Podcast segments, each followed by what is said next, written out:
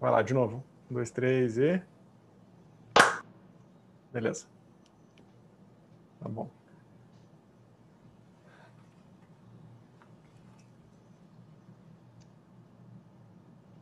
Então vamos lá para mais um episódio do nosso vamos podcast lá. Terapia Familiar e Dependência Química nos Bastidores. Meu nome é Rafael Mestres, eu sou psicólogo, terapeuta familiar, especialista em dependência química. Eu sou Gisele Aleluia, psicóloga, também terapeuta familiar e especialista em dependência química. Ah, bom. A gente estava conversando um pouco antes agora, né, Gisele? Você até me mandou uma mensagem com uma sugestão de tema para hoje que eu acho que é bem bacana. Que é... é a pergunta que não quer calar Acho que para profissionais e acho que serve também para pais, né? Isso, é, exatamente. Que é como orientar pais que estão com filhos usando droga. Você acha que tem alguma diferença quando, é, quando os filhos estão usando droga ou quando os filhos estão dando problema com droga? Você acha que isso faz alguma diferença? Quando que... você vai orientar? Boa pergunta, né? Assim, eu parto do seguinte princípio também, né? Se os pais estão buscando ajuda, é porque já está dando problema. Né? Pode não ser diretamente para ele ainda, mas já está dando problema. Se não está dando problema, é difícil que chegue até a gente a questão. É, isso aí é uma coisa que a gente tem meio que como um consenso na área, né? Porque assim, quando a gente fica sabendo do uso, a gente pais, assim, né? Quando os pais ficam sabendo do uso profissional, isso é um sinal de que é, a coisa tá tá saindo do controle. A gente entende assim? A gente entende isso, né? Isso é uma coisa que mais ou menos é um consenso. Tem muita gente Sim. que experimenta a droga, mas os pais nem Eles nunca desconfiam, né? E, e, aquilo passa, né? Mas quando aquilo, assim, os pais acham na mochila, ou pego na escola, né? Pego na rua, ah, não é meu, ah, eu estava perto. Quando essas situações elas já mostram algum nível de comprometimento, de alguma perda de controle, né? Uhum. A gente já Sabe que me, me, veio à mente agora? Nossa, fazia tempo que eu não associava esse assunto com, com essa nossa conversa aqui, com esse tema. É, eu vi um livro uma vez que eu gostei muito, do Howard Becker, que é o Outsiders. Ele tem um texto lá chamado Tornando-se Usuário de Maconha, que ele faz uma pesquisa sociológica assim de, de qual que é o, o, quais são os passos, né, e qual que é o processo de alguém que vai desde a experimentação até se tornar um usuário regular de maconha assim, é um texto brilhante, assim, brilhante, para entender esse, esse mecanismo social e psicológico que vai se dando no, no processo, é, é um texto muito bom. Eu lembro que me marcou muito que uma das características do usuário inicial é a questão da a, a energia despendida para manter o sigilo, né, a vida dupla. Então ninguém pode saber daquilo. E conforme ele vai se tornando um usuário mais regular, essa necessidade do sigilo vai diminuindo que ele já tem uma validação social maior, e normalmente é quando isso começa a aparecer com mais facilidade, começa a tomar menos cuidado, já fica mais displicente, e aqui é quando os pais vão descobrir. Né? Normalmente coincide com essa, com essa transição para um uso mais regular. Então, enfim, não tinha pensado nessa associação, mas acho que isso, isso explica muita coisa, né? Até aquela, não sei se já viu aquela pesquisa do Lenad, que fala que a média para os pais descobrirem o uso de droga do filho é de três anos né? e mais três para buscar ajuda especializada depois. Eu li na sua entrevista que você deu lá para o blog da Daniela. Ah, então. Você falou sobre isso. Agora, é, eu, eu, quando assim você diz isso, né, a gente pega esse, esse padrão, né, de pessoas, por exemplo, onde o uso de drogas ele não é muito aceito na casa, mesmo com pais, às vezes até que usam, mas, mas os filhos não podem usar. Tem um outro padrão é, de filhos, por exemplo, eu já vi, é, onde eles já começam a usar na casa com os pais, assim, meio que liberando esse uso na casa. Assim, ah, olha, se você quiser usar maconha, não usa na rua, usa aqui. E aí aquela casa meio que vira um. Quer dizer, um Woodstock, é um pouco preconceituoso, uhum. mas vira um, vira um polo, assim, vira um maconhódromo, aí não é preconceituoso. Vira um maconhódromo da galera e, e na verdade, aí os pais estão sabendo daquilo desde cedo, né?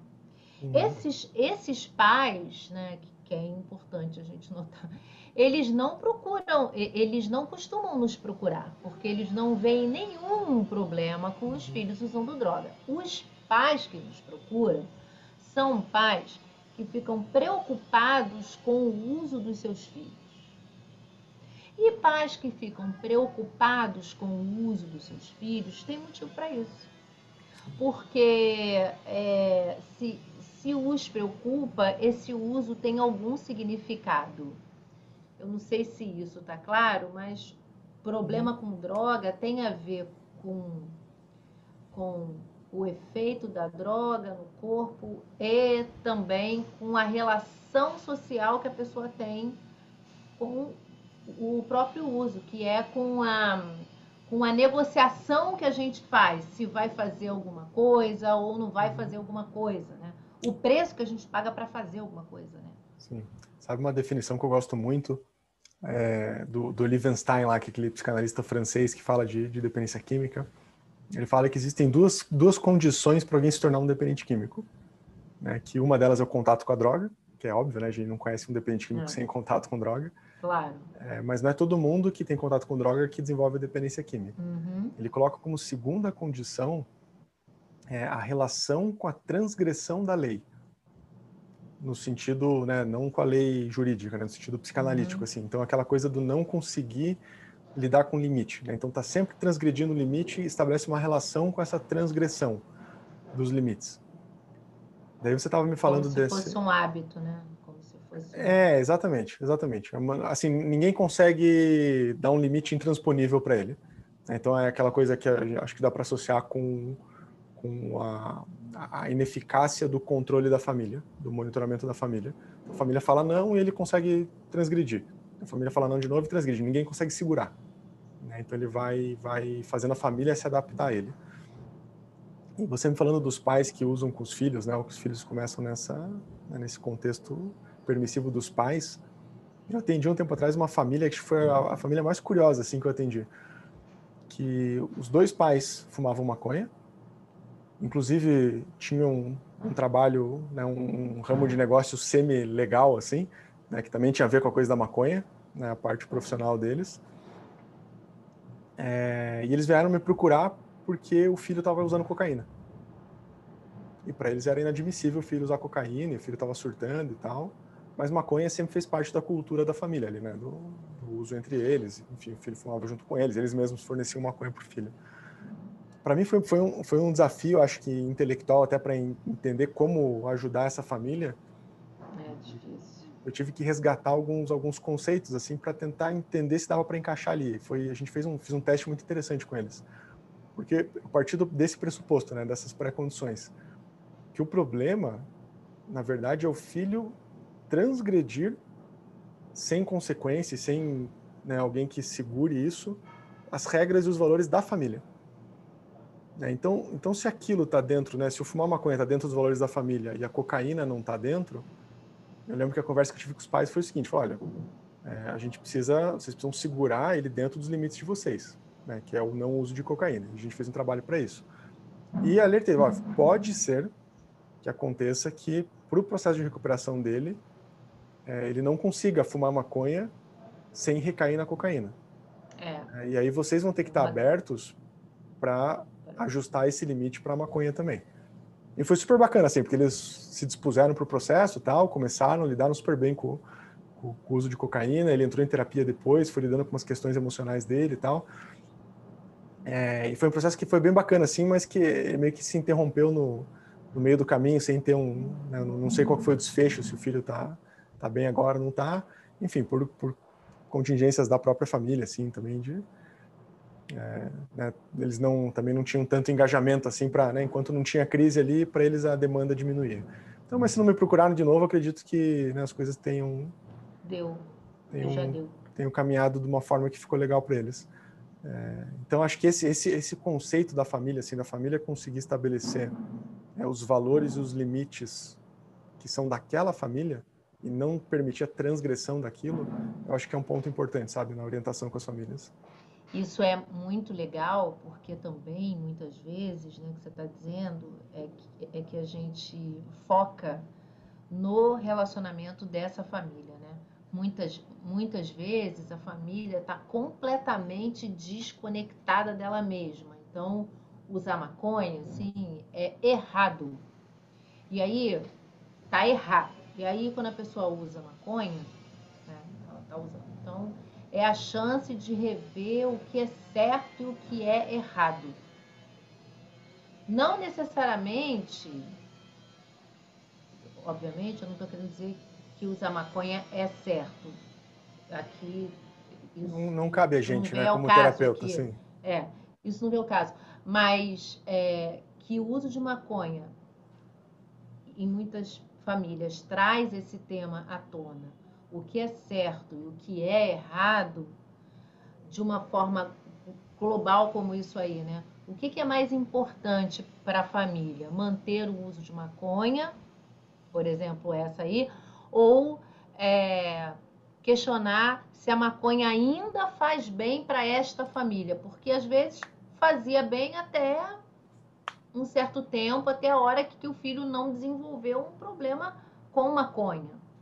Agora que desenvolveu, é importante ver se ela ainda cabe naquela família. Uhum. Então, basicamente, quando a gente lida com, com orientações de uso, a gente fala sobre os valores que a família tem, a gente fala sobre é, quais são as conexões que sustentam esses valores, ou seja, se é uma coisa só de boca ou se é uma coisa vivida, porque às vezes as pessoas, os valores, eles estão só sendo de boca, mas não estão sendo vividos, as pessoas estão completamente desconectadas e, e que a gente que trabalha com droga sabe que a droga sem preconceito, mas é o caso, ela desconecta, né? Ela faz o cérebro se conectar com ela.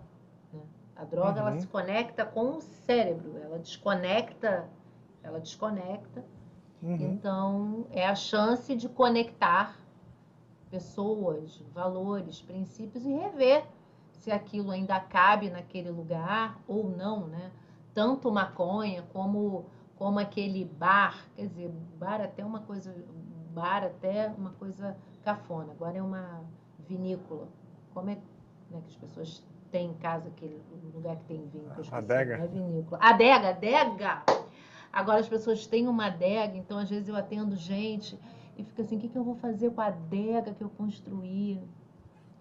Bom, enfim, aí você tem que pensar se você ou mantém a adega ou mantém o filho sóbrio. Aí vai muito do valor que a família tem, né? Qual é o valor do vinho, qual é o valor. Uma coisa que é bacana, assim, que são, são coisas que não, não dá pra gente partir como. Ah, daria, mas é legal não partir como necessárias para a família, porque é muito bacana quando a família chega às conclusões. É. Né? Então a família percebeu e falou: puxa, de repente os pais vêm, cara, não, não dá para ele fumar maconha, porque toda vez que ele volta a fumar maconha, desanda tudo. Né? Puxa, não, eu mantive a adega, mas ele está recaindo sempre, está conectado com esse acesso à adega. Né? Então, poxa, vamos ter que rever isso.